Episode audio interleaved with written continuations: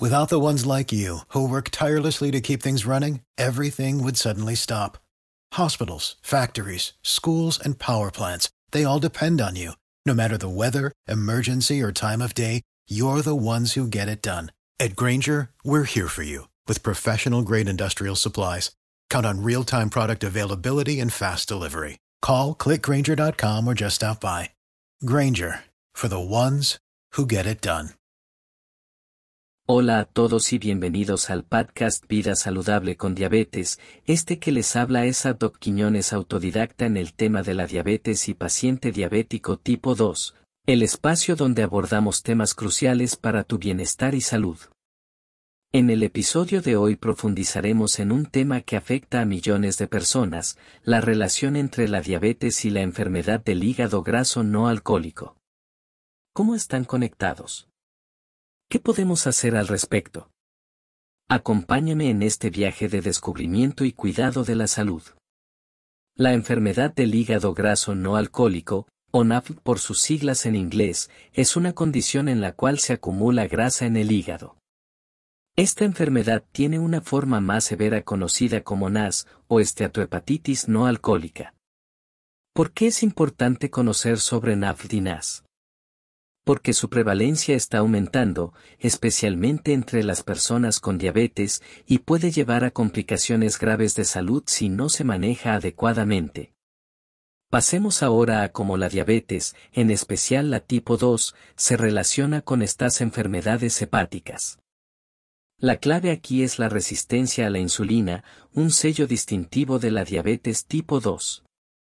Esta condición conduce a un aumento de grasa en el hígado, elevando el riesgo de desarrollar NAFD y posiblemente avanzar a NAS. Para quienes viven con diabetes, es vital comprender este riesgo y tomar medidas para controlarlo. Ahora, hablemos de cómo identificar NAFD y NAS. A menudo, estas condiciones no presentan síntomas claros, lo que dificulta su detección temprana. Sin embargo, algunos signos a tener en cuenta incluyen fatiga, malestar abdominal y en etapas avanzadas, incluso ictericia. El diagnóstico se realiza a través de exámenes de sangre, ultrasonidos hepáticos y en algunos casos, biopsias hepáticas. Aunque no existe una cura específica, se pueden tomar varias medidas para manejar NAFLD La dieta juega un papel crucial, al igual que el ejercicio regular y el control del peso.